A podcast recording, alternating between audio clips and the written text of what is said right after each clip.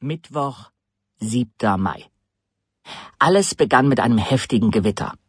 Schmidti, meine Maus, war schon den ganzen Abend wie verrückt in ihrem Käfig herumgerast. Und als ich sie füttern wollte, biss sie mir in den Finger. Ich ging in die Küche, um mir ein Pflaster aus dem Medizinschrank zu holen. Meine Mutter stand am Fenster. Da kommt was auf uns zu. Schau nur, der Himmel wird immer dunkler. Na, hoffentlich regnet es endlich mal, sagte ich. Für Anfang Mai war es ein unglaublich heißer Tag gewesen. Ich hatte schon zweimal geduscht und fühlte mich trotzdem klebrig. Hattet ihr heute wenigstens hitzefrei? Mama, es gibt schon lange kein hitzefrei mehr. Klingbeil meint, das sei nur was für Grundschüler. Auf dem Gymnasium hat man nicht zu schwitzen. Klingbeil ist unser Direktor. Und ich bin nur froh, dass er nicht auch mein Lehrer ist. Ich glaube, ich habe ihn noch nie lachen sehen. Meine Mutter antwortete nicht, sondern setzte sich an den Küchentisch und drehte an ihrem Ring. Das tut sie immer, wenn sie nervös ist. Sie hatte den Ring vor vielen Jahren in einem türkischen Bazar gekauft, und der Verkäufer hatte zu ihr gesagt, sie müsste nur dreimal draufspucken und sich etwas wünschen, dann würde ihr Wunsch in Erfüllung gehen. Natürlich glaubte meine Mutter nicht daran, aber es war ihr absoluter Lieblingsring und sie trug ihn täglich, obwohl er ihr zu groß war und ständig vom Finger rutschte. Nun goss sie sich ein Glas Weißwein ein und klopfte auf den Stuhl neben sich. Setz dich, Felix. Ich muss was mit dir besprechen. Oh nein. Hoffentlich erzählte sie mir jetzt nicht, dass sie einen netten Mann kennengelernt hätte, den sie mir gerne vorstellen würde. Meine Eltern sprachen zwar wieder miteinander, aber sie waren getrennt und würden das wohl auch bleiben. Ich habe heute einen einen Brief bekommen. Mir wurde schlagartig übel. Im Februar war schon ein blauer Brief gekommen, in dem stand, dass ich nicht versetzt werden würde, wenn sich meine Noten in Mathe und Physik nicht verbesserten. Vor drei Tagen hatten wir eine Mathearbeit geschrieben, für die ich wie blöd mit meinem Vater gelernt hatte. Wir hatten sie noch nicht zurückbekommen. Aber vielleicht hatte Frau Schmidt-Gössenwein sie schon korrigiert. Und jetzt stand fest, dass ich sitzen bleiben würde. Aber ich habe wirklich gelernt.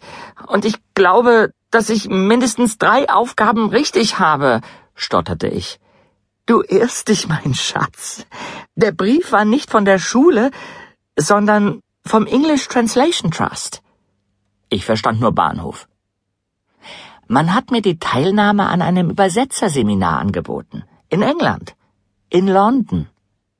Aber das ist doch toll rief ich erleichtert. Meine Mutter ist Übersetzerin und träumt schon lange davon, nach England zu fahren. Ja, das ist es. Aber es geht schon am Montag los. Eigentlich sollte eine Kollegin von mir daran teilnehmen, aber die ist krank und hat mich gefragt, ob ich für sie einspringen kann. Ich habe dir nichts davon erzählt, weil ich nicht wusste, ob es klappt. Aber heute Morgen kam der Brief mit der Zusage. Du siehst aber nicht so aus, als ob dich das freut. Es sind zwei Wochen, Felix. Ich zuckte mit den Schultern. Kein Problem. Papa ist ja auch noch da. Du kannst natürlich zu ihm ziehen, aber du hättest einen weiteren Schulweg. Und ob du jeden Tag Lust auf Pizza hast, wage ich zu bezweifeln. Meine Eltern sind so unterschiedlich, wie man nur sein kann. Aber eins haben sie gemeinsam. Sie können beide nicht kochen. Mein Vater weiß es und geht essen oder bestellt Pizza. Meine Mutter glaubt, dass sie kochen kann. Aber meistens geht irgendwas dabei schief und das Essen ist verbrannt oder versalzen oder sonst wie ungenießbar. Ich habe angefangen selber zu kochen und es macht mir richtig Spaß. Zum Abendbrot hatte ich einen leckeren griechischen Salat mit Gurken, Tomaten und Schafskäse hinbekommen. Ich zeigte auf die leere Schüssel auf dem Küchentisch. Ich kann auch kochen.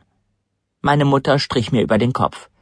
Du hast genug mit der Schule zu tun und sollst dich nicht auch noch um dein Essen kümmern müssen. Ich verspreche dir hoch und heilig, dass ich keinen Blödsinn mache, mich gesund ernähre und wie ein Bekloppter für die Schule lernen werde.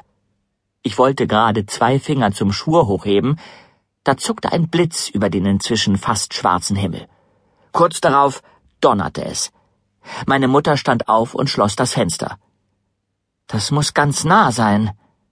Wieder blitzte es. Dann krachte ein Donner. Er war so laut, dass es selbst bei geschlossenem Fenster dröhnte. Nun folgten die Donnerschläge in immer